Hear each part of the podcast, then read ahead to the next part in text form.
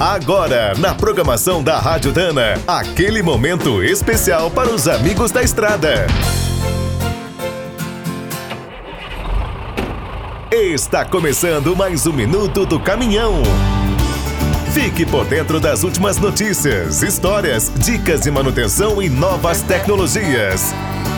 Por vários séculos, a construção de estradas não foi uma prioridade no Brasil. Como o país é imenso, muitas regiões viviam isoladas. Quando os veículos começaram a se popularizar no início do século passado, muitas vezes não era possível viajar até a cidade vizinha.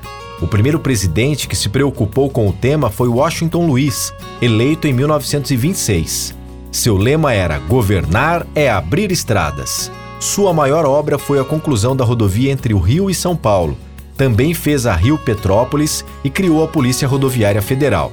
A construção de estradas ganhou um novo impulso em 1956, como parte do plano de metas do governo de Juscelino Kubitschek. JK ligou o Rio de Janeiro a Porto Alegre, São Paulo a Belo Horizonte, Belém a Brasília e Cuiabá a Porto Velho e Rio Branco. A partir de 1969, no governo de Emílio Garrastazu Médici, a grande preocupação foi criar rodovias para integrar a região amazônica.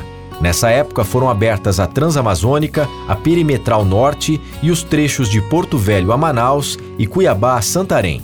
Para relembrar ou conhecer como eram essas estradas pioneiras, entre no site dana.com.br barra história e veja o filme Coluna Norte. Quer saber mais sobre o mundo dos pesados? Visite minutodocaminhão.com.br. Aqui todo dia tem novidade para você. O Minuto do Caminhão é um oferecimento de Spicer e Álvaros, a dupla imbatível em componentes de transmissão, suspensão e direção. Quem é do trecho já sabe, para ficar bem informado, a Rádio Dana é sempre a melhor sintonia.